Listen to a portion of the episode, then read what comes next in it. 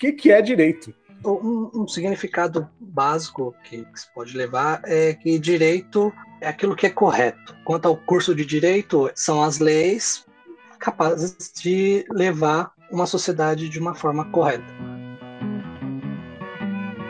Olá, senhoras, senhores e senhoritas que estão nos assistindo no Spotify ou nos vendo no YouTube. Hoje a gente está aqui para mais um episódio do Diário de Cursos com o Henrique. A gente vai falar sobre direito. E para começar, seguindo o nosso novo modelo de roteiro, eu vou perguntar para o Henrique o que, que você pensava que fazia alguém que estuda direito quando você entrou na faculdade? Eu imagino que o clássico é advogado, mas você também pensava que faz direito é advogado, Sim. juiz, ou você tinha alguma outra coisa na cabeça? Só, só conhecia isso.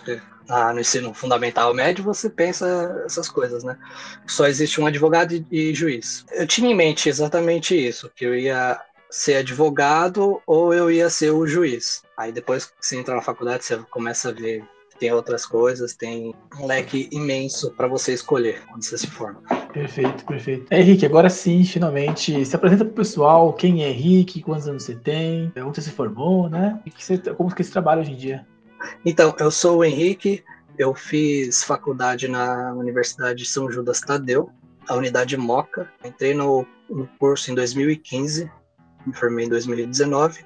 Sou advogado há dois anos, atualmente eu sou advogado mas tenho outras pretensões além da, da advocacia. Uh, tenho 24 anos, não sei se eu já falei isso, e ainda moro em São Paulo. Legal, legal. E como é que você se informou? Porque, tipo, direito, eu acho que entra naquele leque de possibilidades que a gente conhece no ensino médio, mesmo a gente mais de periferia, escola pública, a gente tem acesso a esse tipo de direito, engenharia, medicina, os clássicos. Mas como é que você se informou assim a ponto de decidir fazer direito? Como é que foi esse processo? Te falar que eu não lembro exatamente o processo. Mas eu acredito que eu tenha decidido isso no segundo ano ou no terceiro ano do ensino médio. Meu pai, um tempo atrás, eu lembro vagamente quando era criança ainda, ele ter tentado prestar o vestibular da faculdade de Direito, ele não conseguiu passar. E esse assunto morreu, mas alguma, de alguma forma esse negócio ficou dentro de mim. Você poderia selecionar dois cursos né, para vestibular, sua primeira e segunda opção eu tinha em mente que eu queria o direito ou a psicologia, mas foi naquela hora que eu decidi o que seria a minha prioridade, o direito ou a psicologia. E aí eu escolhi o direito e segui. Legal, legal. Eu até perguntar se você tinha outra opção de curso, você pensou na época seguir outros caminhos, mas foi a psicologia. Foi, foi a psicologia. Agora que já passou cinco, seis anos, já nem me lembro por que, que eu queria psicologia, mas era a minha segunda opção era essa. E como é que funciona o curso em termos de duração? São cinco anos, pelas minhas contas aqui, que eu posso ter errado. Isso. Ele é integral, noturno? Eu lembro que a gente se encontrou à noite, então imagino que seja noturno, que a gente se encontrou é. em alguma volta de faculdade há muito tempo. No geral, assim, a sua grande maioria das universidades que oferecem esse curso, ele é noturno, a, a, grande turma é noturna e são cinco anos de duração. Não me lembro agora se tem outra universidade que oferece um, um período maior de, de curso, mas todos são períodos diurnos noturnos. Tem vespertino também em algumas poucas faculdades, mas eu sei que na pública, na USP, na São Francisco, o curso ele, ele consegue, o, o dia dele é maior.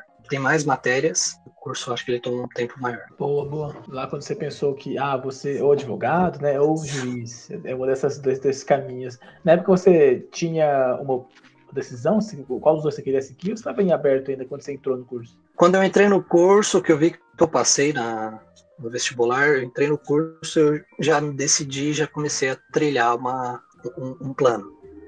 Então, a partir do momento que apareceu lá, você está aprovado no curso de Direito, você vai poder começar a cursar esse curso, aí foi que eu pulei de cabeça, e agora a minha vida é isso.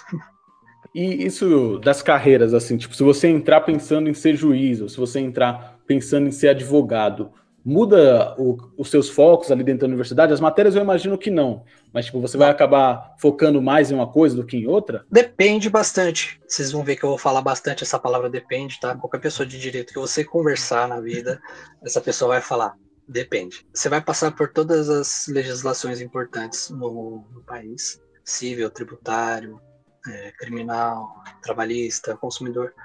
Para quem deseja ser advogado, ele consegue ter um foco maior nisso. É claro que ele não vai se tornar um especialista dentro da faculdade. Ela não vai te tornar um especialista em uma matéria só. Ela vai te dar um geralzão de tudo e esse geralzão você depois você faz uma pós-graduação ou algum outros cursos, vai da sua vivência.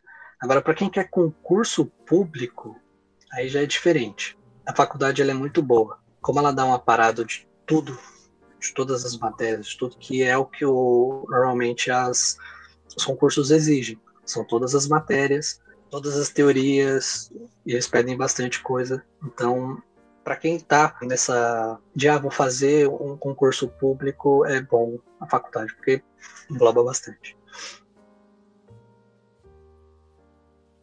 E o pessoal, né, na sua experiência, contato que você teve com, com os seus colegas de classe né, e de, de curso mesmo, tem uma maioria que segue a ou fazer o AB ou seguir por um concurso público ou alguma outra área? Tem um caminho comum que o pessoal faz no curso? Eu vou usar eu como exemplo. E tem, tem até uma piada que provavelmente o pessoal de direito faz, que é o seguinte. Você entra na faculdade falando você é desembargador. Desembargador é, é, é um juiz mais experiente, é um juiz acima do juiz normal que a gente conhece. Começo do curso você vai, não, você é desembargador primeiro, segundo ano você é desembargador. Terceiro ano você já não me contento em ser juiz. Aí já chega no quinto ano, não, você é delegado. Delegado, você vai acabar seu, entregando seu TCC. Quinto ano falando, não, me contento em ser advogado trabalhista. Assim, o concurso público para juiz, por exemplo, você precisa ser advogado. Você precisa cursar uh, faculdade de direito, passar na OAB e advogar por três anos para aí você poder prestar o seu o, o, a prova para o concurso público, para você se tornar um juiz. Isso é uma exigência, porque o juiz ele precisa entender do direito, ele precisa saber como é que funcionam as leis, ele precisa ter um, um, uma vivência jurídica para decidir.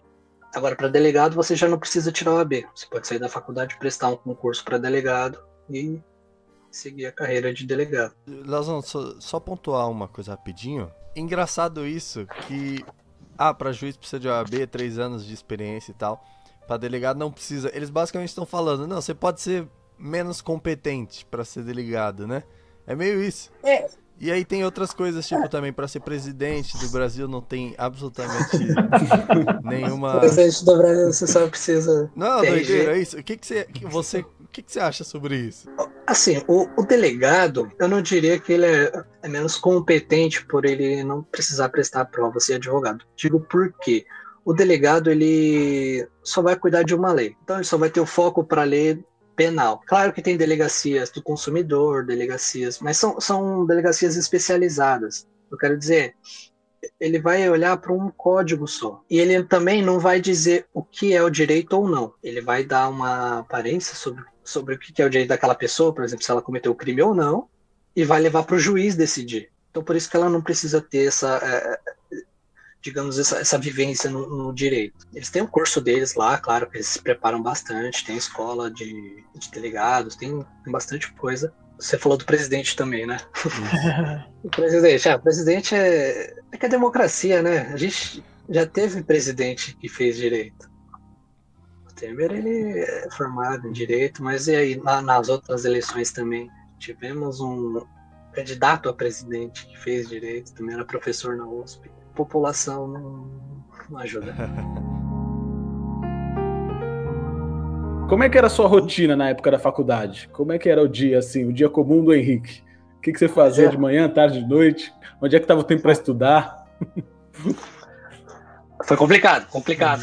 Eu estagiei desde o primeiro do, do, dia zero, né? E era uma rotina de. Não diria que é uma rotina de trabalho comum, porque a gente normalmente para seis, né? Mas era. Você pode parar para pensar, é uma faculdade integral, um tempo integral. Uh, acordava de manhã, ia para o primeiro estágio era em Santana. Eu moro na Zona Leste, Santana é do outro lado da cidade. Eu levava cerca de duas horas e meia para chegar lá. Chegava todo dia atrasado, eu precisava dormir um pouquinho a mais, chegava todo dia atrasado. Mas era bom, porque esse primeiro estágio, fui muito grato a ele, eles me davam uma liberdade, isso não é realidade de diria de 99% das pessoas. Esse escritório ele deu bastante liberdade. Na época, os processos eram físicos, então se andava muito em São Paulo. Hoje em dia, quem for prestar direito, quem for participar dessa faculdade, é, notará que você vai ficar 24 horas no escritório. Você raramente vai precisar sair, não ser para uma audiência ou alguma coisa. Mas antigamente se resolvia muita coisa no, nos fóruns. Então, eu passava o dia na rua e aí quando eu acabava o meu serviço, é, independente da hora, eu poderia ir embora, não precisaria retornar ao escritório para devolver, fazer a devolutiva desse desse serviço que eu fui fazer na rua, poderia dar a devolutiva no dia seguinte. Esse era o meu tempo que eu tinha, que normalmente eu acabava meu servi meu trabalho entre as três ou cinco horas da tarde, era o tempo que eu tinha, que eu fazia muita coisa no centro, de ir para a Moca, que era ali do lado, sentar na biblioteca e estudar nesse período. Depois eu fazia faculdade, né, no período normal, que era noturno das, das 7 horas e até umas 10h40. Depois para casa, aí uma hora da manhã estava em casa, descansado. Clássica rotina de São Paulo, as coisas São são Paulo, todas. É... Henrique, a gente estava até conversando aqui antes de começar a gravar, né? Que você, inclusive, já começou a decidir uma pós e começou a seguir um, um caminho. E aí, você quer dizer pra gente qual foi esse caminho que você decidiu é, e por que você achou que combinou mais com você? Porque você te atraiu nessa área? Foi muita influência desse primeiro estágio que eu fiz, porque lá a grande massa era do direito tributário. E eu tenho uma paixão por coisas complexas, quebra-cabeça, com mágica, essas coisas. Eu tenho, eu tenho um, um gosto por essas coisas que deixa a cabeça pegando fogo. Eu vejo aquele caos e falo, pô, que legal. Mas e o, direito tributário é muito isso.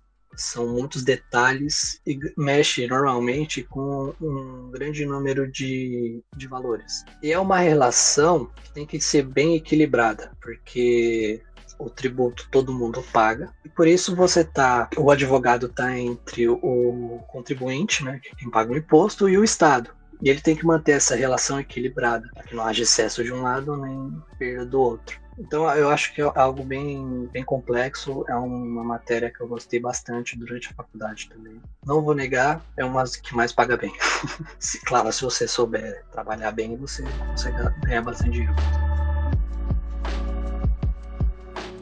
Tem essa, essa visão, né? Todo mundo sempre fala que a tributação no Brasil é super complexa, mas também falam que as leis no Brasil são muito complicadas no geral. Isso é uma visão meio, meio míope, assim, do panorama geral, ou é uma coisa que de fato você estudando você sente também? Não, você sente que a lei tem muita coisa, coisa boa, sabe? Coisa que quem faz normalmente não é advogado, que é o nosso poder legislativo, que são políticos. Claro que eles têm uma assessoria jurídica grande, forte, mas é muita gente escrevendo sobre um tema só. Você já tentou fazer um trabalho na sua faculdade ou na sua escola que você decidiu, ó, um vai fazer a capa, o outro vai fazer a introdução, eu faço o conteúdo e o outro faz a bibliografia. Vira uma coxa de retalhos aqui. Eles têm um revisor geral, essas coisas, mas passa muita coisa aos olhos. Gera muita contradição, é muita lei. Por dias, é, se vocês forem ver o Diário Oficial, que é um documento obrigatório que todo mundo tem que ler. Lá são todos os atos públicos feitos.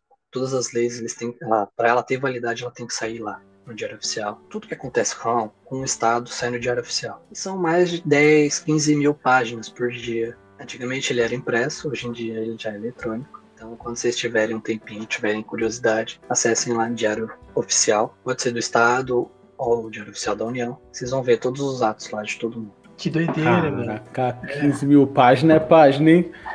Todo dia. Isso daí é por 15... dia. Então é, é, muita lei, é muita lei sendo criada, é, uma em cima da outra, podemos se dizer assim. Constituição Federal, são leis ordinárias, leis complementares, e assim vai, a importaria, essas coisinhas. Mas as principais leis, Código Civil, Código Penal, Código Trabalhista, CLT, a Constituição Federal, essas são, são leis boas posso dizer, porque elas são, são bem redondas. São feitas por poucas pessoas. Essa lei, ela vai, essas leis, elas dão mais a base. Elas vão dar um princípio e aí o resto das outras leis vão, vão complementando elas. A gente está falando bastante de lei aqui, né? E para mim, de fato, o advogado, na minha opinião, é na minha visão, né, só lei, basicamente. Mas como é que é o curso? Vocês estudam muita lei, e muitas leis eu imagino, mas é o curso inteiro só vendo lei, ou o curso tem uma divisão em outras áreas, outros tipos de matéria diferentes? Como é que é essa, essa estrutura? É, o curso, ele é dividido em matérias dogmáticas e propedêuticas. As Matérias dogmáticas você vai aprender filosofia, sociologia, ciências políticas, economia, matérias de como for, foram formados os primeiros pensamentos de direito, como que o direito pensa, da onde que sai aquele fundamento para ser criado a lei. E claro que tem também todo o curso que você vai estudar a lei em si, a lei seca, você acaba estudando ela. Muito e bom. qual que é, qual que é, porque você, tem, você precisa de uma graduação, eu digo em termos, em termos da universidade, para você ir adentrando nesse mundo do direito. Como funciona dentro da universidade? Tipo, no seu primeiro ano, você começa estudando uma coisa mais simples e vai aprofundando, tem um geralzão e depois vai aprofundando. Como é que funciona isso? A faculdade, ela tem, eu não sei se é de vocês tem isso. Primeiro ela vai ensinar o princípio, vai dar todo o princípio que aquilo é formado. Todo o código que você abrir, as, os primeiros artigos normalmente serão de princípios, serão aqueles artigos que vão dar a linha que tem que seguir o resto do código. Então, as leis, quando a gente estuda a matéria de lei, primeiro vem as, as bases, depois a, as coisas mais complexas. Mas no primeiro, segundo ano, eles intercalam sim. Tem, uma, tem ano que eles colocam mais matérias dogmáticas, né, filosofia, sociologia, essas coisas, mas tem anos, os últimos anos, por exemplo, são quase 100% de, de leis estudadas. Muito legal. E aí você falou que tem vários desses códigos e tem, tem alguns específicos, tipo, todo, no geral, direito você vai estudar, igual você falou do direito tributário, imagino que você vai passar por cima do direito tributário, você não vai se aprofundar, mas tipo, você passa por cima de todos esses códigos de lei, essas leis que existem, ou tem um grupo que você passa e o restante é mais em especialização? A gente vai passar, obrigatoriamente deveria se passar pela Constituição Federal e as leis complementares, as leis ordinárias, que são leis ordinárias, o Código Civil, Código Penal a CLT. A base é isso, são, são as leis que vão reger, vamos dizer assim, no âmbito federal, no âmbito do país. Essas são leis obrigatórias que a gente vai ver, tem que ver, que vale para todo mundo. E tem algumas poucas leis que você acaba tendo que estudar, que são tipo, leis estaduais, que se diz respeito àquele estado ou a outro estado, mas obrigatoriamente você vai ter que estudar essas leis que dão a, a, o geral de tudo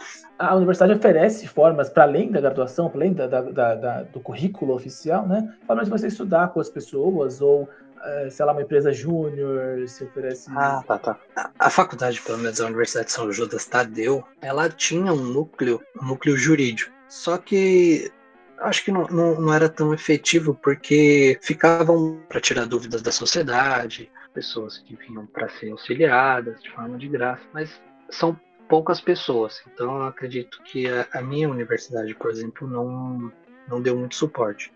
Quantas outras universidades que eu converso com as pessoas, eu também não, não vejo muito disso, dessa integração de vamos colocar você para entrar no papel já de formado. Não vejo muito disso. Na parte que a, faculdade auxiliou muito bem isso pra gente. sou muito grato a isso. No final da na faculdade você tem que prestar a prova da ordem. Então eles eles fecharam uma parceria com um cursinho e todo mundo teve o cursinho de graça para fazer. E isso a gente pôde estudar bastante, passar na prova quem estudou. Legal, legal. E essa questão da. A gente falou bastante de leis, e você falou que você gosta de umas coisas mais complexas e tal, mas eu imagino que você também tenha que ter se acostumado a ler bastante. Eu não sei, antes você já era uma pessoa que lia bastante, foi mais depois da universidade, como é que foi isso? Isso é, é uma mística que todo mundo tem. Porque você passa por qualquer curso de direito, você vê as pessoas com livros gigantescos, né? E aí se tem essa visão de que tem que ler muito. Se isso for um impeditivo para você não entrar na faculdade de direito, eu vou confortar vocês. Você não precisa ler tudo. Traz tudo, claro, você não precisa ler tudo. Porque o que eu vi no meu curso que eu fiz, ah, você tem um livro de 800 páginas, você vai tirar um, um, um pensamento daquilo. Você só, você só, vai tirar um, pequenas partes que vai te dar uma noção do que, que é o todo. Quanto à lei, é impossível, humanamente impossível, já de ter diário oficial, então é humanamente impossível você saber todas as leis, decorar. Claro que é, eu trabalho lendo, é, tô o dia inteiro lendo coisas, mas eu não sei. É, acho que é mais um direito mesmo, mas eu trabalho o dia inteiro lendo. Eu adquiri esse hábito de ler. Ler rápido, ler bem, ver as palavras certas, não deixar a coisa passar. Já falando em esse, criar esse hábito, né, criar hábitos para esse curso, tem essa, essa mística também vista de fora, que é o juridiquês, né? Que é, são termos específicos ah. da área. É, como é que foi você se acostumar com isso? Como é que foi esse processo? E né, hoje em dia, imagino que você está acostumado já. Sim, sim. É, como que eu posso dizer? O, o jargão jurídico ele é, é complexo para quem não está habituado, né? Mas eu acho que a partir do momento que você começa a viver aquilo todo dia, você se habitua em qualquer lugar, qualquer linguagem, qualquer coisa, você consegue se habituar. E falar para vocês que essa forma de falar, essas palavras difíceis, essas coisas, tem uma, um pessoal já estudando formas de, de acabar com isso. Então, tem projetos de lei que falam para as petições pararem de citar latim, os juízes pararem de falar daquela forma difícil. É que nem a, a bula, né? A bula, antigamente, você não entendia nada. Aí saiu uma lei e falou, ó, tem que falar para todo mundo entender. Quem estava processando também não entendia o que estava sendo falado lá. Mas é uma coisa que está mudando. A tendência é se tornar informal, mas a gente ainda está nesse meio termo. Você falando sobre isso, me vem na cabeça a questão que o direito vai vir muito ligado, pelo menos para mim, à ideia de burocracia. E hoje a gente fala muito de agilidade, de velocidade de transformação e tudo mais. Parece meio antagonia, meio uma coisa antagonista da outra, sabe? E como é que esse processo de atualização no direito tem mesmo essa parte mais burocrática? Ou dá para ser mais ágil assim no dia a dia? Como funciona? A época que eu entrei, eu acabei, eu tinha falado anteriormente, quando eu entrei era tudo físico. Então, eram pastas e pastas de papel. Processo com duas mil folhas, oito mil folhas, e eram muitos, muitos, muitos, muitos livros e coisas. Hoje em dia, todo o processo a partir de 2016 já se tornou digital. Tem, tem, tem tendo uma evolução muito grande, tem sido bastante virtualizado. A pandemia que trouxe isso acabou tendo que obrigar o direito a se tornar algo digital. Então a pandemia ela deu esse empurrão aí para o pessoal sair do, do papel. Pô, legal, né? Acho que também ajuda vocês, imagino, para não ter que precisar ficar também perdendo esse tempo de locomoção, né? Deslocando, é verdade. Legal. E, e, tem algum livro que é clássico, assim, do, que todo estudante de direito vai com certeza passar durante a graduação? Eu diria o Vadmeco. O Vadmeco é o livro que com certeza ele vai passar. Mas a, a, tendência desse livro também é, é, parar, porque todo ano tem lei nova. E o Vadmecum, ah, não sei se todo mundo conhece, mas o Vadmecum ele é um livro que comporta todas as leis. Por isso que ele é o grande, cheio de informação. Mas acho que esse é o livro obrigatório que eles vão passar. Mas, é, é, então, ele atualiza todo ano, o Vadmecum, todo ano ele é atualizado. E é necessário você, então, comprar todo ano ele praticamente? Ou, ou como é que é, funciona isso? Se, você tiver muito dinheiro, se seu escritório foi muito bem, você consegue ter uma coleção. Antigamente tinha pessoas que tinham coleções. É, tem o Vadimeco que ele atualiza semestralmente. É muito livro sendo gerado, então é ineficiente você comprar tudo, é supérfluo demais você comprar todas as atualizações. Até porque tem tudo na internet hoje em dia. E é obrigatório o Planalto, ele publica todas as leis lá. Então, se você jogar no Google qualquer lei, qualquer número de lei, você vai encontrar no Planalto. Não, e o pior é que no livro não dá para você dar um Ctrl F e achar o que você está procurando. E achar, exatamente. Mas tem várias técnicas para achar aquele livro lá, tem, tem ciência atrás disso. tem uma ciência muito. Eu imagino. Né? A lei que você antes, do Antes do Ctrl F, precisava criar né? uma ciência mesmo, né? Imagina, a prova o professor te dá quatro leis, você tem duas horas para achar, mano. É isso. é, na, na, na, prova da OBNC, na segunda fase da prova, você pode levar o vadback. Você tem essa liberdade de ter a consulta do livro mas só com a lei. Quando você vai fazer a prova, você vai fazer em uma área específica, mas dentro dessa área eles podem jogar qualquer lei. Então você tem que ter essa ciência para encontrar o livro. Hoje, se você jogar um Vadmeco na minha mão, eu já não sei mais como fazer isso é tudo pela internet. Você só vai usar nesse, nesse momento da sua vida. Que é, é, é aquilo, o, além do direito ainda estar nesse vai, não vai, sai, não sai da burocracia, a faculdade ainda se, se mostra muito conservadora quanto a isso. É justamente porque os professores né, são os formados de direito antigamente, né? Então tem essa. Eu tinha professor, é, meu professor de direito civil, ele era. ele teve aula de direito romano que era uma matéria obrigatória antigamente. Mas aí então o Badmeco é tipo a régua T do engenheiro, né? Você usa na graduação, só nunca mais você vai usar na realidade. é, mas tem, acho que vários cursos têm isso. O de medicina tem também, se eu não me engano. Anatomia de Grey, alguma coisa assim. Não é a série, é um livro. Não, mas o que eu o que eu fico pensando vendo essa questão de atualização é que pelo menos tem um movimento, entendeu? Você, pelo menos tem uma galera Sim. tentando desburocratizar isso, porque, claro, é uma visão totalmente leiga minha, mas me parece também algumas coisas desnecessárias, assim. Quando você liga numa, numa, conversa de uma galera de direito, você parece que eles estão falando para ninguém entender, parece que o objetivo final é esse, sabe? Pra quem não sabe nada, não querem que ninguém entenda, beleza. Não, tem muita coisa desnecessária, sim. O processo tem muita coisa repetitiva. São coisas que um, sei lá, qualquer pessoa que programa uma máquina consegue desvendar isso. Tem, tem um, o STF, o STJ, o Supremo Tribunal Federal, o Superior Tribunal Federal, eles têm projeto de inteligência, de implementar inteligência artificial no direito.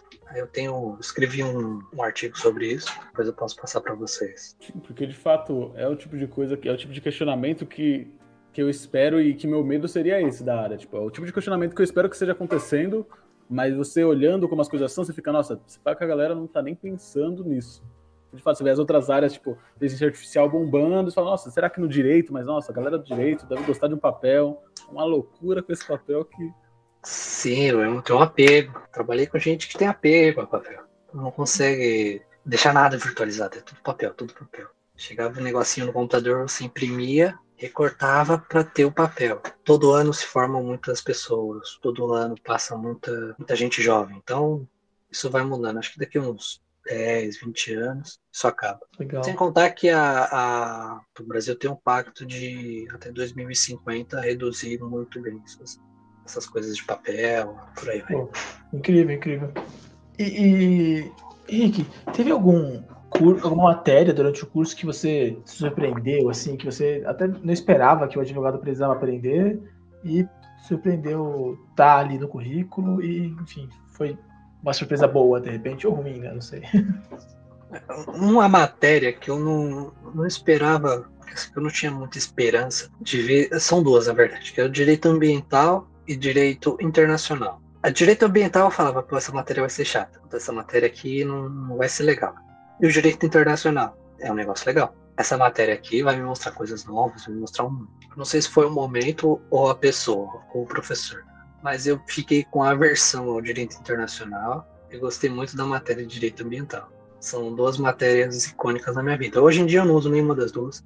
Mas, mas se você me falar alguma coisa sobre direito internacional, eu não vou saber. E se você me falar também sobre direito ambiental, eu posso arriscar alguma coisa. E você viu no, no curso, Henrique, tipo, tem algumas leis mais recentes, assim, que marcaram, mesmo pessoas que não são de direito, o marco da internet, essa, esse lance do LGPD agora. Você sentia que o curso estava absorvendo isso, apesar de você falar que tinha uma resistência para a parte mais tecnológica, mas eles absorviam essas novas leis, aparecer de alguma forma para vocês? Posso te falar que eu só fui saber da LGPD e da lei do marco civil da internet depois que eu saí da faculdade. São duas leis super importantes. São duas leis que, que é o futuro, né? É, são leis que estão aí para trazer coisa nova, essas coisas. Mas não, não vi na faculdade e fui tendo que estudar depois. A LGPD, quando ela saiu, eu estudei ela. Mas é, quando ela saiu definitivamente, porque a época que eu estava na faculdade, ela ainda estava sendo desenvolvida. Ainda tinha aquela, aquela fala de que ela ia ser entrar em vigor e aí teve os adiamentos e teve muita história por trás que eu não fiquei sabendo durante a faculdade. Só fui saber depois que eu fui tendo que estudar sozinho. Show.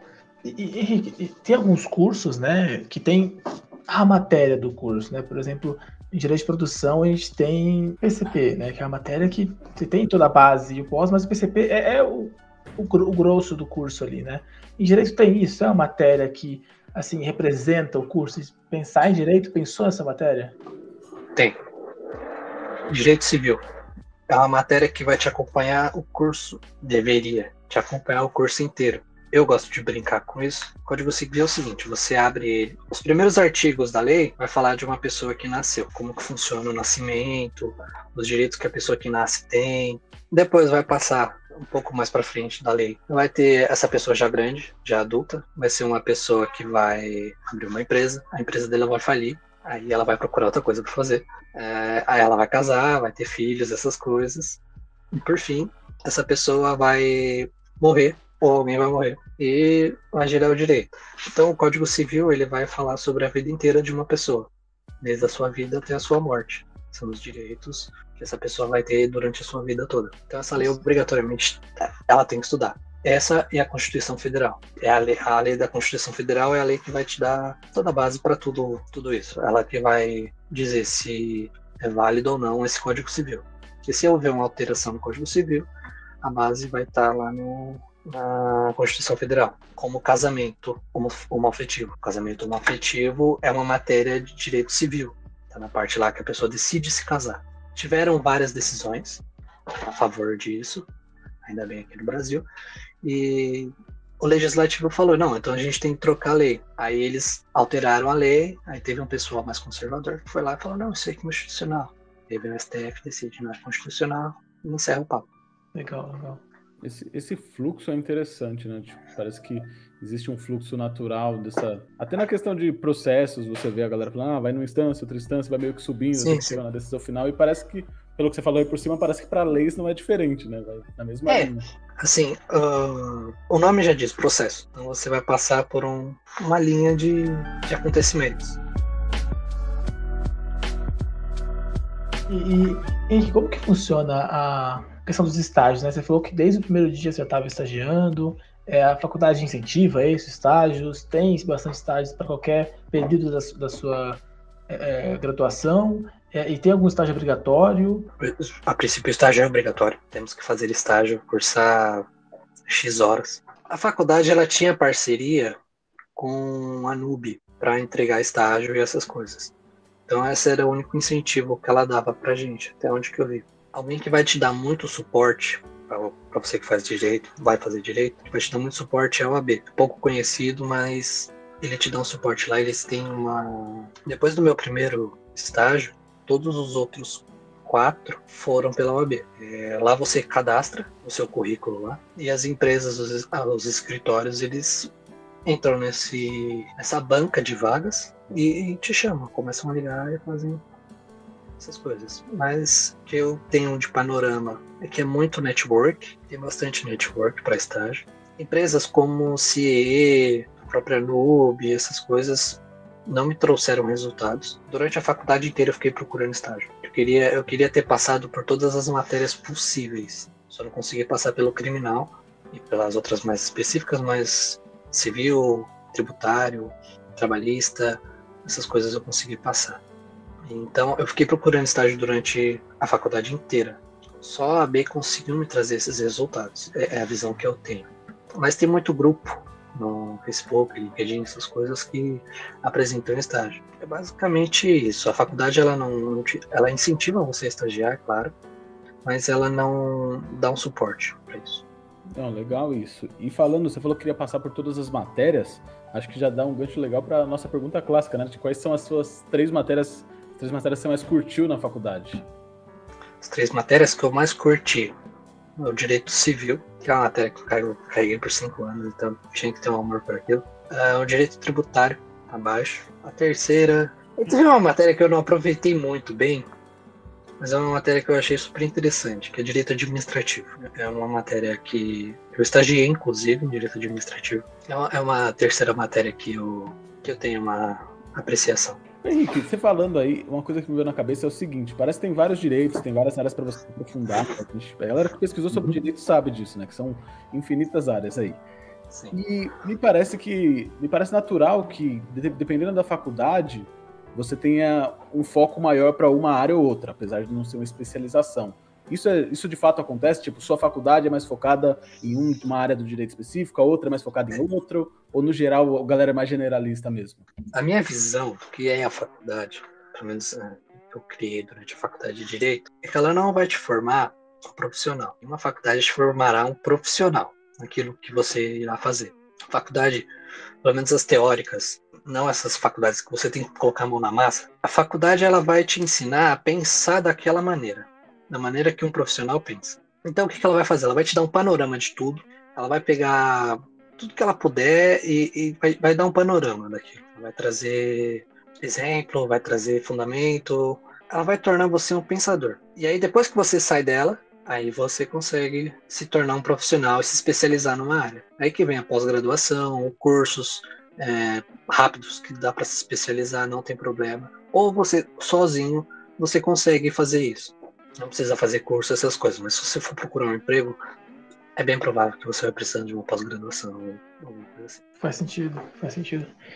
E, e, e Henrique, aproveitando que a gente falou ali no top 3 matérias, a gente falou com o Léo, tem alguma matéria que você falou que queria né, apatia para algumas matérias, alguma que você não gosta, e tem alguma, inclusive em especial, até que o pessoal geralmente reprova, que é muito difícil, que tem uma dificuldade maior no curso? Eu vou falar, é uma coisa engraçada. Tudo que vai e volta. Tem uma matéria que eu odeio, detesto. É uma matéria que, que é tudo contra o que eu penso, que é o direito trabalhista. Não porque eu sou contra o direito do trabalho. É uma matéria que eu acho penosa, é uma matéria que eu acho muito eu não sei, não é divertida, sabe? Não, não tem diversão nessa matéria. Não consegui ainda sentir o amor pelo dia de trabalho. E hoje eu trabalho com isso. Minha, meu escritório ele é focado 98% em direito do trabalho. Tem uma matéria muito difícil, é o direito constitucional. Essa matéria veio uma grande parcela das pessoas reprovarem, mas depende também muito do professor. Tem professor que consegue fazer a matéria mais difícil que tem que ser uma matéria tranquila de se entender. Mas direito constitucional, o professor tem que ser malabarista. Ele tem que ser muito bom de, de retórica, ele tem que ser um cara muito bom para explicar. Acho que é basicamente isso. Boa. Não, é bom. É bom essa, essa visão assim das melhores e das menos legais, dizer o mínimo, que dá um panorama interessante sobre o curso. E dado que você já trabalha, já um tema que eu acho legal a gente falar também, é que tem algumas áreas que eu acho que as, muitas pessoas acabam tendo contato ela acaba criando aquela coisa de uma vez que você se formou, a galera vai te pedir favores. E o direito é uma delas. É tipo, médico fazer uma consulta para mim. Ah, tive um processo, vou chamar meu amigo lá que ele vai fazer um favor. Como é que foi isso para você? Rolou? Você sentiu isso? Você se preveniu disso? Isso rola até hoje, cara. Isso rola demais. Mas assim, é, é, depende como você vai levar isso. Vejo pessoa que saiu da faculdade, colegas meus, os caras não gostam. Chega alguém para para pedir um favor, uma informação. Os caras, não, é 5 mil. Eles fazem a cobrança. Ó, você sentou aqui já tá contando o reloginho, já tá na hora de você me pagar já. É, depende muito de como você leva isso. Eu, por exemplo, eu gosto de ter isso como um treinamento, porque chega, chega dúvida que até você tem. E aí você se força a ir pesquisar, é, você se força a voltar para a faculdade para aprender sobre aquilo para explicar para a pessoa. Então acho que depende muito da pessoa. Mas isso tem muito. Tem muito. Imagino, imagino. E, e sobre, você, sobre o que você falou de que, via de regra, né, quando você vai entrar no mercado de trabalho, a não ser que você seja advogado, né, para a UAB e tal, você precisa geralmente fazer uma, uma, uma pós, você precisa especializar em uma área específica. Eu quero perguntar para você como é que é, né, no geral, o mercado de trabalho para o formado em direito ele é, é um mercado quente, é um mercado é, que paga bem ou nem tanto? Como é que você vê isso? Assim, o, o mercado de trabalho tem bastante vaga. Tem, tem escritórios abrindo e fechando a todo momento. O bom do, do direito é que você não, não precisa entrar numa empresa. Só vai precisar entrar numa, num escritório de advocacia se você não for muito bom em captar cliente, em conseguir, se não for muito bom em conhecer gente. Porque você conhece gente, você tem cliente. Quanto mais pessoas você conhecer, mais clientes você vai ter. Todo mundo vai precisar de direito um dia. Tem uma máxima do direito, do direito do, da psicologia que todo mundo precisa conversar com um psicólogo. Eu tenho a máxima de que todo mundo precisa conversar com um advogado também, porque previne de muita coisa. Fora isso, o mercado de trabalho, a grande massa do mercado, ele vai te exigir uma especialidade. Você vai ter que ser perito, você vai ter que ser especialista em algo. Existe ainda alguns escritórios que são generalistas, então eles pegam o que vier. Eu prefiro isso. Eu prefiro conhecer tudo. Tem uma história de um, de um professor que ele foi numa convenção onde tinham 30 pessoas em volta de uma mesa, cada um era sobre, cada um era especialista em algo. E esse professor, ele era o único que conversa, conseguia conversar com todo mundo. Ele sabia de várias matérias. Então eu levei isso para a vida, então eu acho isso muito bom. Você saber falar sobre qualquer coisa que vem à sua mesa. Mas eu percebi que o mercado ele vai te exigir muito que você seja especialista em algo, você seja bom em algo. É a mesma coisa de restaurante. Um restaurante que serve tudo, talvez não seja tão bom. E uma dúvida que vem também falando assim, mercado de trabalho, como é que funciona para a galera do curso que você conheceu, em termos de pós-faculdade? A galera geralmente vai para o mercado de trabalho, tira o AB, vai para o mercado de trabalho, de é, concurso, ou procurando trabalhar por conta mesmo, ou o pessoal vai para uma pós-graduação, se especializa para depois ir para o mercado de trabalho? Qual que é o fluxo assim mais comum dentro do direito, pelo que você viu? Eu acho que eu consigo repartir em quatro turminhas. A primeira turma é aquela que vai, o seu melhor amigo da faculdade, abrir um escritório. A segunda turma é aquela que não vai fazer nada, vai estudar. Essa é uma pequena parcela, tá?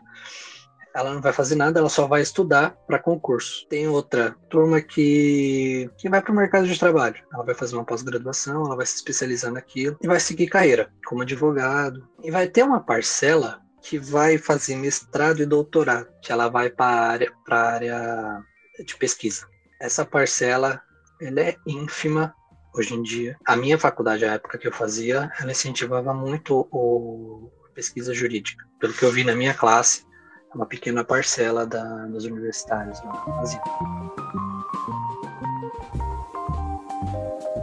Depois de formado, como você encara essa mesma pergunta? Como você responderia isso? O que faz um advogado de direito? Ó, eu vejo que um advogado hoje em dia ele faz de tudo qualquer lugar vai ter um advogado. É bem provável que qualquer lugar esteja, esteja, tenha um advogado. Você faz o curso, quando você se forma, você tem um leque de infinitas possibilidades. Vou falar as que mais seguem. Você pode ser um advogado seguir carreira como advogado, você só vai tirar o AB. Você pode ser um concursado público. Se você for para juiz, advoga por três anos, para esse concurso, passa para juiz. Você vai trabalhar, os tribunais, eles têm uma vara, acima da vara é o tribunal, depois do tribunal vem um STF ou STJ, STJ e depois o STF. A vara é um juiz singular, esse juiz ele vai decidir sozinho sobre o processo. Se uma parte estiver inconformada com isso, ela vai recorrer ao tribunal. O tribunal é formado por um colegiado de três ou cinco membros, e esses três em conjunto vão decidir sobre aquele processo. Aí, se tiver alguma violação de lei federal ou da Constituição Federal, se tiver uma violação nas decisões de uma lei federal, quem decidirá será o STJ. O STJ decidirá também é um colegiado com três ou cinco membros. E se tiver uma violação à Constituição Federal, o STF julgará. Então, aí já tem cinco profissões que você pode seguir: um juiz, um desembargador, quatro, desculpa, um juiz, um desembargador, um ministro do STJ ou um ministro do STF. Esse último só tem 13 vagas e libera uma a cada 80 anos. STJ tem bastante. Tribunal são. Tem bastante também, mas é um, uma por estado. Varas são as que mais tem. Ah, então, advogado, juiz, você pode ser delegado, delegado de polícia, você pode ser um delegado da Polícia Federal, você pode entrar para a Polícia Federal. Eu não tenho certeza absoluta, mas eu tenho uma, uma quase certeza de que para você prestar concurso para a Polícia Federal, você precisa ser formado em direito. Tenho certeza sobre isso. Você pode seguir uma carreira do magistério, então você faz uma pós-graduação, um mestrado, um doutorado, um pós-doutorado e leciona.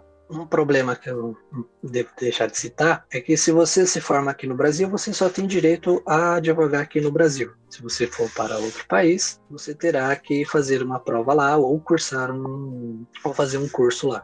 Nos Estados Unidos você tem que fazer uma faculdade por três anos para tirar a prova da ordem dos advogados de lá. Em Portugal, você só precisa ter três anos de advocacia aqui, três anos de OAB aqui, para depois você ir lá para Portugal pedir a validação da sua, da sua carteira da ordem. Na Itália já é outro procedimento e assim vai. Então você pode ser um advogado internacional e é basicamente essas funções que, que as pessoas vão. Tem poucas pessoas que podem ir para também para diplomacia, tem uma carreira que é muito boa também, que é o de tabelião. Você pode ser responsável por um tabelionato. O tabelionato existe em todos os estados e municípios do país, então tem bastante vaga. Mas é o concurso mais difícil do Brasil. E assim, entre esses cargos que você falou, né, de tabelião, de juiz e tal, tem cargos atrás deles, assim, né? Tem cargos entre esses, esses, esses cargos, hum... que auxiliam esses cargos principais? Entre eles, não. Para advogado, você só entra no escritório ou cria um escritório. Tem que passar no OAB, obviamente, mas é só, só isso.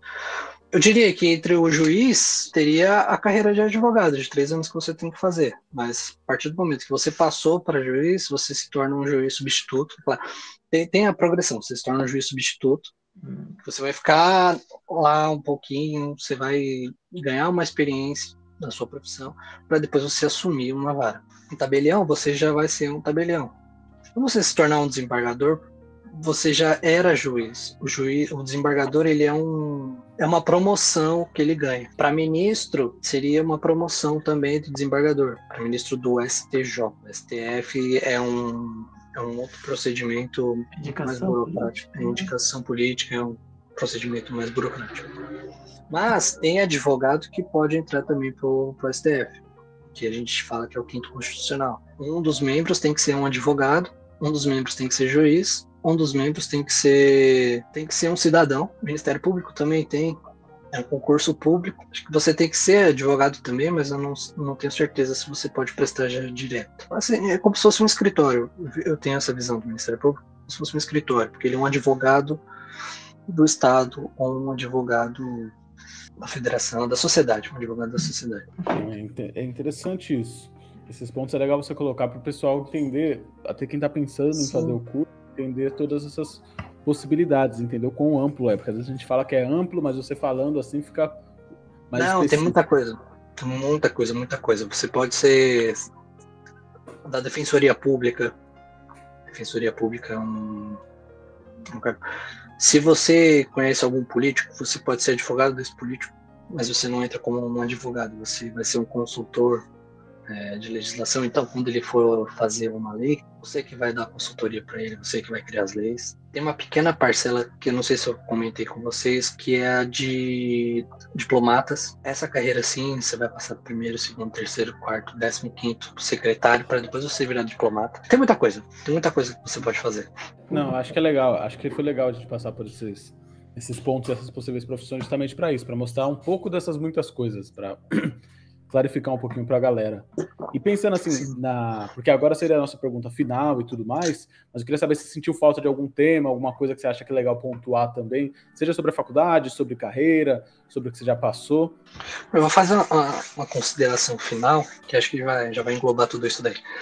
Não se prendam ao que você vê em novela ou em filme. O advogado não faz isso. Claro que você vai ao tribunal, você vai a, a uma audiência, mas se você for audiência, você vai a audiência trabalhista, que é algo totalmente informal. Você pode ir de calça jeans. Não, se você for pegar alguma coisa civil, por exemplo, um direito do consumidor, um, resolver um contrato, um conflito de família, não vai ter audiência, a não ser que tenha colher prova de testemunha, mas é, que você raramente vai precisar ir para para colheita de prova testemunhal, ou seja, você vai precisar ir numa audiência civil, é, diria 70% desse, desse período aí que você vai fazer essa ida ao fórum para fazer audiência. Então, essa visão que temos de filmes, temos de, de legislação, é, é totalmente fictícia, tá? Você vai ficar o dia inteiro num escritório, não quero desestimular ninguém, gente, calma, mas você vai ficar num escritório é, escrevendo, escrevendo e lendo. Eu acho muito legal isso, porque lá que você vai ter os seus maiores debates, você vai debater com um colega, você vai debater com, o pessoal. E você vai escrever uma carta e essa carta você vai remeter ao juiz. O juiz vai ler essa carta e ele vai dar uma decisão sobre o que você escreveu. Esse é o formalismo que se tanto se fala no direito. É algo muito legal. Ah, o dia a dia do, do advogado é muito pesado, mas é, é, é algo muito legal. Você que gosta de digitação, você que não gosta de ficar fazendo um trabalho monótono, é por direito que você vai ter uma coisa nova todo dia. A prova da OAB, não se assustem com a prova da OAB. Se isso for um fator determinante para você entrar ou não na universidade, é, não tenham medo. Existem sim pessoas que não passam na prova, mas você não pode entrar na faculdade ou não entrar na faculdade com o pensamento de que se eu terminar esse curso aqui e não passar na prova da OAB, eu vou ter jogado cinco anos da minha vida fora. Fiquem tranquilos, existem carreiras, excelentes profissionais paralegais, são profissionais que auxiliam os advogados é, ganham bem também. Eles são pela CLT, então tem uma carreira em cima disso. Você pode estar com concurso público, por exemplo, para delegado, um delegado. A prova em si não é difícil. Digo isso porque tudo que está lá você já viu na faculdade. É algo que a faculdade já te preparou para. E, e, se não, se não tiver visto, a faculdade te preparou para pensar daquele jeito. A faculdade já vai te falar o que, que é um crime, como se constitui um crime. Aí aparece lá um crime X que você nunca ouviu falar. A faculdade te ensinou a pensar se aquilo é crime ou não. Então você vai ter resposta. É, você só tem que ter uma calma, muita calma, e raciocínio. Eu acho que é basicamente isso. Foi bem legal. Acho que você até englobou a nossa última pergunta, que no geral é essa questão, né? De o que você diria para alguém que está pensando em fazer a faculdade. Foi legal que você já juntou as duas coisas. E eu acho que no geral a gente falou de bastante coisa que vai ser interessante para alguém que está em dúvida. A gente entrou em algumas minúcias assim que quem está começando ali, está começando a pensar em entrar na faculdade, ia se preocupar só lá na frente, já teve a chance de ver agora e de repente considerar Sim. isso na decisão. É muito bom. É, é, um, é um curso completo, porque eu vejo que se você faz direito, você vai estar preparado para tudo. Você consegue fazer qualquer coisa. Claro que você não vai conseguir montar um motor, mas você vai conseguir fazer qualquer coisa, tipo, na vida, no dia a dia. Você vai conseguir administrar uma empresa, você vai conseguir ser do financeiro de uma empresa, você vai conseguir gerenciar um negócio seu. E o mais legal, você vai ter fundamento para tomar suas atitudes da vida. A escola deveria ensinar para as nossas crianças alguns dos nossos direitos, direitos e deveres, pelo menos pegar pelo menos o artigo 5 da Constituição Federal. Esse artigo, ele vai dar todos os direitos que você tem e todos os deveres que um cidadão tem. Então é, é um artigo lá, não sei quantos qual, é, parágrafos tem, mas tem muitos. E é isso. A, a escola deveria passar para a gente o, o direito, porque a gente toma decisões mais acertadas. Eu conheço gente que já é formada há 30 anos e está em outra profissão, trabalhando com desenvolvimento de sistema, tem gente que trabalha com inovação, tem bastante coisa, não, não é uma perda de tempo. Muito bom, muito bom. Henrique, eu queria agradecer imensamente assim, o tempo que você disponibilizou para a gente, foi muito bacana essa, essa conversa, eu acho que foi enriquecedora demais para o pessoal que está querendo é, tá pensando em fazer o curso. Eu espero que o pessoal tenha gostado. Gente, qualquer dúvida que vocês tiverem, manda no nosso Instagram, aqui nos comentários. A gente responde todos os comentários, a gente lê todos também. Alguma dúvida que, a gente, que vocês tiverem, manda, que a gente vai mandar para a gente, que a gente não vai saber responder, mas ele vai saber com certeza. Pode chamar, pode, eu fico à disposição totalmente. Eu não vou cobrar de vocês, podem ficar tranquilos. podem me trazer qualquer dúvida, é, qualquer coisa. Eu tenho prazer imenso de responder vocês, acolher vocês se vocês entrarem na faculdade, me mandem uma mensagem, eu acompanho vocês, eu apadrinho vocês na, na faculdade e auxilio no período todo, até para estudos de prova, essas coisas. Eu tenho uns livros aqui, posso doá-los também, tem, tem tudo. A gente tem que, que se auxiliar, tem que se abraçar, porque assim fica mais fácil de levar a vida. É verdade, é verdade. A gente acredita realmente que no canal que educação como opção é, é necessário né, para todo mundo. A gente quer abrir a, a, os olhos e as portas para o pessoal que não sabe que é uma opção. E você ajudou bastante aqui nesse, nesse, nesse processo. espero que sim, espero que sim. que o João falou e me veio, eu não coloquei no roteiro, é se você é a primeira pessoa da sua família que se formou na faculdade, já, já teve hum, contato sim. com alguém que se formou na faculdade. Eu sou a primeira pessoa que se formou, no, inclusive no. Assim, fora meu pai, que se formou no ensino médio, eu sou a primeira pessoa que se formou no ensino médio da minha família. O pai ele é, o, é o único que se formou no segundo grau, mas em 1950. Então, faz muito tempo. Era da geração de filhos, geração de irmãos, essas coisas. Eu fui o primeiro. É, na faculdade, então, primeiríssimo e até agora o único. Pode crer. E a gente quer cada, cada vez mais essas, essas primeiras pessoas Sim. tenham esse contato, tenham esse acesso. Importante. Justamente porque, né, todos nós aqui, esse canal é feito, né, por pessoas da periferia que furaram uma bolha é, é, é com, com a informação, com o conhecimento, descobrindo que o conhecimento é, não vai garantir que você tenha uma vida boa, mas vai, vai te abrir muito, muito horizonte, né? Vai perceber que o mundo é maior do que aquilo, daquela sua realidade. O mundo é muito grande e é muita opção que tem pra, pra frente. Exatamente. É, é, eu vejo o pessoal falando que o mercado de trabalho é, é complicado, mas ele é, eu acho ele muito vasto. Se você estiver disposto a fazer de tudo. Você fazer uma faculdade, claro que vai te levar para um mercado de trabalho mais específico, mas ainda dentro desse mercado de trabalho tá, do direito, como eu falei, uh, tem pessoas que não passam no OAB. Teoricamente, poderia rasgar o diploma e jogar fora. Não pode advogar é proibido, é um crime você advogar sem ser advogado. Mas tem, tem outras alternativas. Você pode ser um paralegal, você pode ser uma pessoa que auxilia um advogado, um assistente, fazer outras infinitas coisas que, que vai te auxiliar nisso, entendeu? Que, que, que vai te dar um, um suporte. Basta estar disposto. Bacana demais, bacana demais. Novamente aí, agradeço demais seu tempo, essa agradeço. Disposição a ensinar a gente aí. Leozão, quer dizer alguma coisa pro pessoal antes de sair? Não, só agradecer o Henrique também, agradecer o pessoal que assistiu. Espero que a gente tenha conseguido ajudar vocês nessa direção de entender mais sobre a faculdade, entender mais sobre o curso. Pedir o clássico, né? Se inscreva, curta, e o mais importante que é mandar para alguém que você sabe que está pensando em fazer direito. Se tiver interessado em algum outro curso, a gente tem vídeo falando de outros cursos. Eu não sei se o Binão tem alguma pergunta final aí. Binão?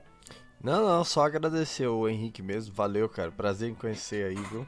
Todo sucesso do mundo para você. E agradecer quem assistiu até aqui. E é isso.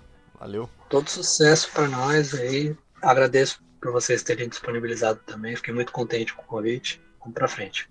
Valeu. Obrigadão, Henrique. Obrigadão que assistiu. Então, até, a próximo, até o próximo vídeo. Quem sabe a gente não traz o Henrique aqui quando ele terminar a especialização dele, presencial. Nosso sonho é o presencial. Pode trazer.